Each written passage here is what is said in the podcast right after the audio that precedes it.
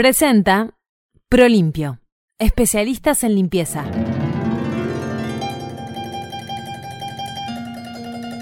El relato oficial sobre los últimos días de José Artigas hace que el imaginario colectivo visualice al jefe de los orientales, ya anciano, sentado bajo el Ibirapitá, tomando mate mano a mano con el negro Ancina.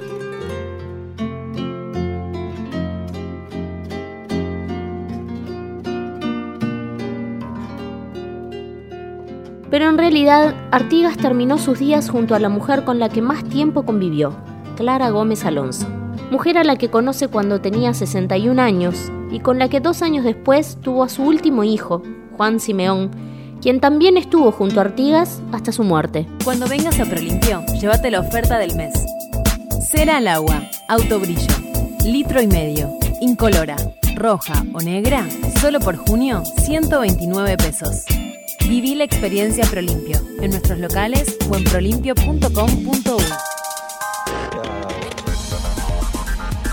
¿Qué historia es una historia? 1011 Podcast. Joaquín Lencina había nacido en Montevideo en 1760, es decir, cuatro años antes que José Gervasio Artigas. Fue aguatero, vivió en la campaña donde se convirtió en payador hasta que se alistó en un supuesto pesquero que resultó ser un barco pirata. Intentando huir de los piratas, Lencina, o Ancina, como mejor se lo conoce, fue atrapado por los portugueses quienes lo ofrecieron en subasta pública, siendo comprado por Artigas en el año 1800, disponiendo inmediatamente de su libertad. Este hecho hizo que Ancina y Artigas se convirtieran en amigos y compañeros. Tamara Pereira. El sargento Manuel Antonio Ledesma nació en 1797 y fue uno de los lanceros afrodescendientes que siguieron a Artigas hasta el Paraguay en 1820, siendo localizado por el dictador Gaspar Rodríguez de Francia en la localidad de Guarambaré, donde fue designado como celador y corregidor. Al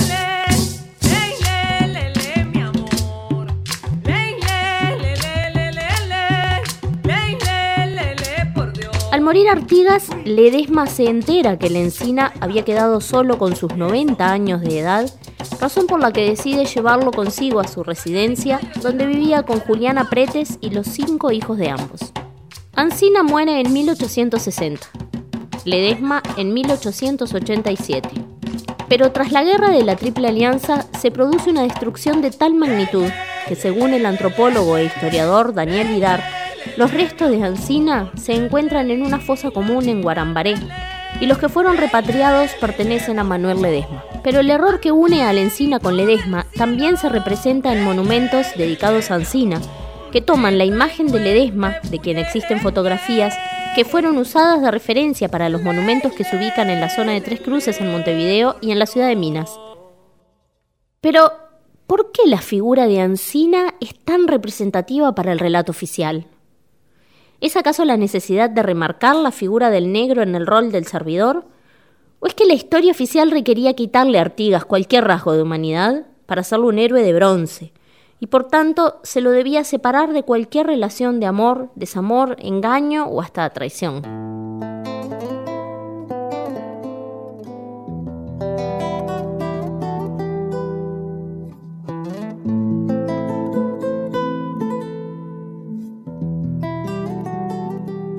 En 1860, siendo vicecónsul de Uruguay en Gualeguaychú, Isidoro de María escribe y publica el primer estudio sobre la vida de José Gervasio Artigas, un relato que pone al jefe de los orientales como un nombre semimítico, muy formal y tradicionalista, y donde no se menciona ni a una sola de sus al menos siete mujeres. Sobre las características que se le adjudican a Artigas en esta obra se construye el relato oficial. Pero el hecho que no se hable de ninguna mujer en la biografía de Artigas, para varios historiadores tiene directa relación con que José María Artigas, hijo de José Gervasio y su primera esposa Rosalía Villagrán, se había casado con Josefa de María, quien tenía un parentesco directo con Isidoro.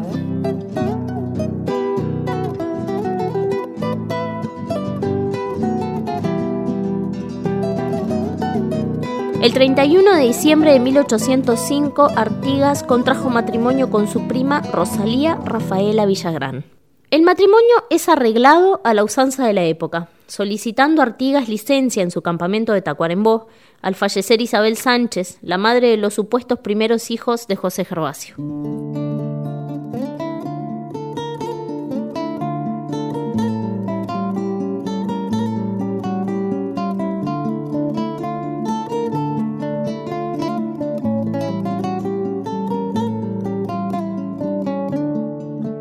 La boda, a la que Artigas concurrió uniformado, la hermana de Rosalía, futura madre de Gabriel Antonio Pereira, quien luego sería presidente de la República, fue la madrina.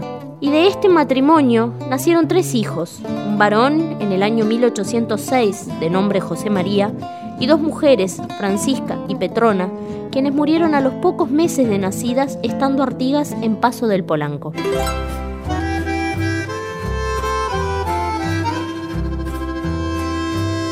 José María también siguió el camino militar, llegando a alcanzar el grado de teniente coronel. En el año 1846, cuando se entera que su padre está vivo y residiendo en Paraguay, viaja hasta Asunción con el objetivo de hacerlo retornar a la patria, pero sus ruegos fueron en vano. Habiendo quienes sostienen que Clara Gómez Alonso y su medio hermano Juan Simeón eran las razones que más pesaban para que Artigas no quisiera volver. Pero la primer mujer de Artigas de la que se tenga registro documentado es Isabel Sánchez, una vecina de Villa Soriano cuatro años mayor que Artigas, que se había casado a sus 19 años con Julián Rúa, un hombre con el que tuvo cinco hijos, quien tras pertenecer a las milicias dejó las armas para ser peón de campo y arreador de ganado, en tierras a las cuales el patrón había confiado su empresa a un joven montevideano con cinco años de experiencia en esta clase de trabajo, famoso por su ascendencia personal entre el paisanaje llamado José Artigas. Artigas e Isabel vivieron un romance tras la separación de esta con Arrúa, quien finalizó su vida inculpado por un asesinato, luego de estar preso 10 años en las obras de fortificación de Montevideo, falleciendo de forma violenta y poco clara el 30 de abril de 1802. De la relación entre Artigas e Isabel Nacieron cuatro hijos, todos ellos en la villa de Soriano.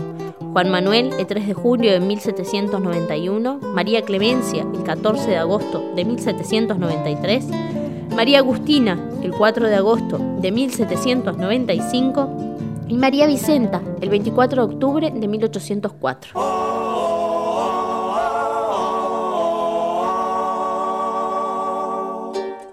Tras la muerte de Isabel, Artigas se casa con Rosalía, y ese matrimonio que fue difícil desde el comienzo, porque Artigas carecía de recursos para atender a su familia y estaba de servicio en campaña, se disuelve en 1815 debido a que Rosalía padecía alucinaciones y manías persecutorias como consecuencia de una fiebre puerperal, por lo que aduciéndose la demencia de ella, Artigas puede contraer matrimonio con su tercer mujer, Melchora Cuenca. Luz el alba nacional, mediante unas guerreras, tus ojos Melchora Cuenca que alumbran del más allá. Luz el alba nacional, mediante unas guerreras, tus ojos Melchora Cuenca que alumbran del más allá.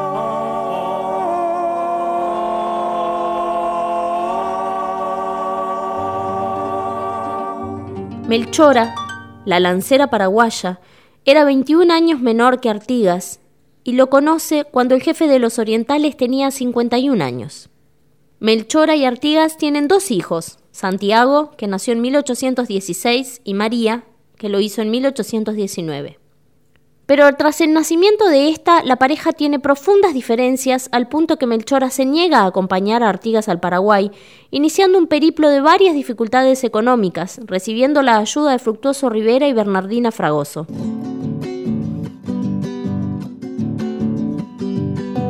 Durante 10 años, Melchora es perseguida y deambula entre Brasil y Entre Ríos, hasta que en 1829 se casa con José Cáceres, muriendo en torno al 1860 de manera poco clara en la ciudad de Concordia. Cuando vengas a Prolimpio, llévate la oferta del mes. Cera al agua, autobrillo, litro y medio, incolora, roja o negra, solo por junio, 129 pesos. Viví la experiencia Prolimpio en nuestros locales o en prolimpio.com.uy. ¿Qué historia es una historia? 1011 Podcast. Isabel Sánchez, Rosalía Villagrán, Melchora Cuenca y Clara Gómez fueron cuatro de las mujeres con las que Artigas compartió mayor tiempo de su vida. Pero no fueron las únicas, ni las únicas con las que tuvo descendencia. Si bien hay casos donde es discutible si existió una relación entre Artigas y la mujer en cuestión, y donde no está claro si el hecho que reconociera un hijo implicaba que ese hijo era de él o que se estaba haciendo cargo en su rol de jefe militar y político, hay por lo menos tres mujeres más que deberían incluirse dentro de las mujeres de Artigas, aunque de dos de ellas no sabemos el nombre.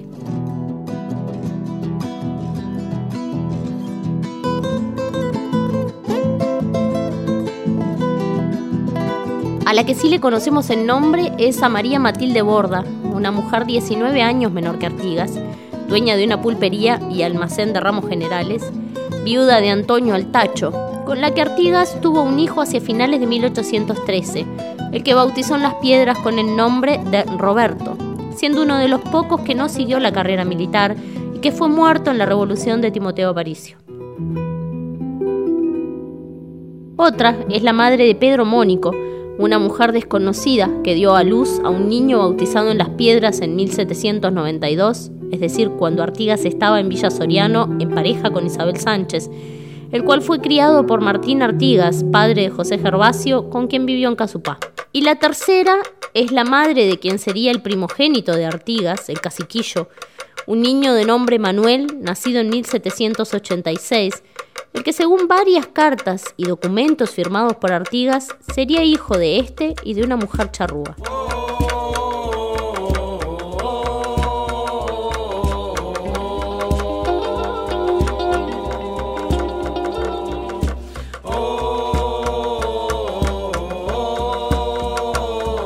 Y a esta lista de mujeres debemos agregar a una guaraní misionera, madre de María Escolástica, quien nació el 10 de febrero de 1813 y fue dada al matrimonio de Lorenzo Centurión y Francisca Basualdo, quienes le pusieron su apellido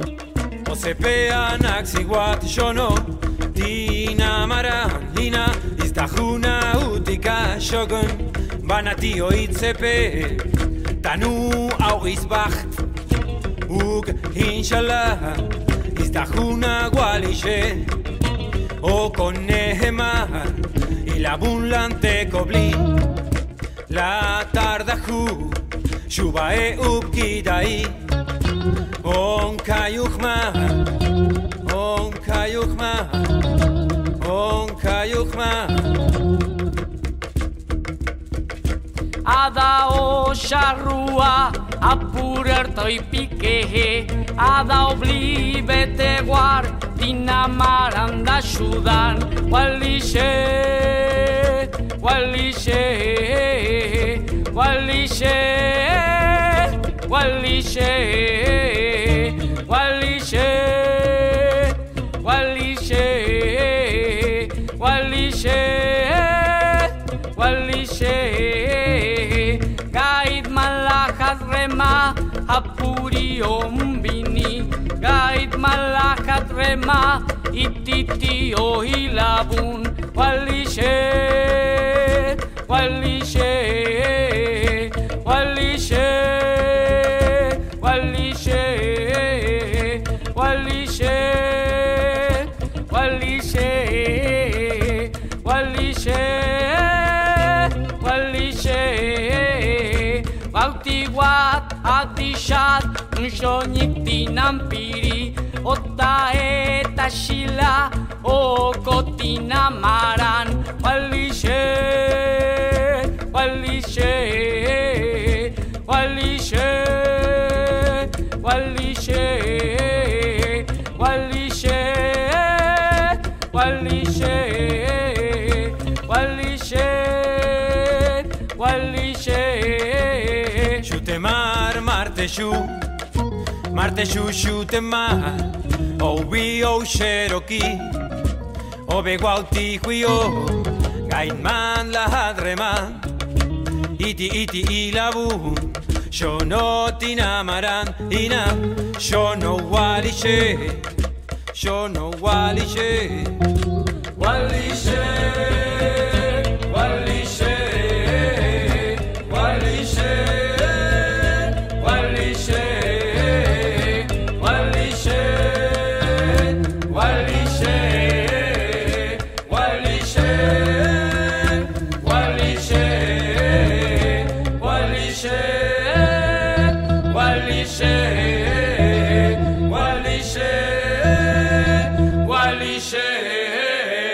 Presentó Prolimpio, especialistas en limpieza.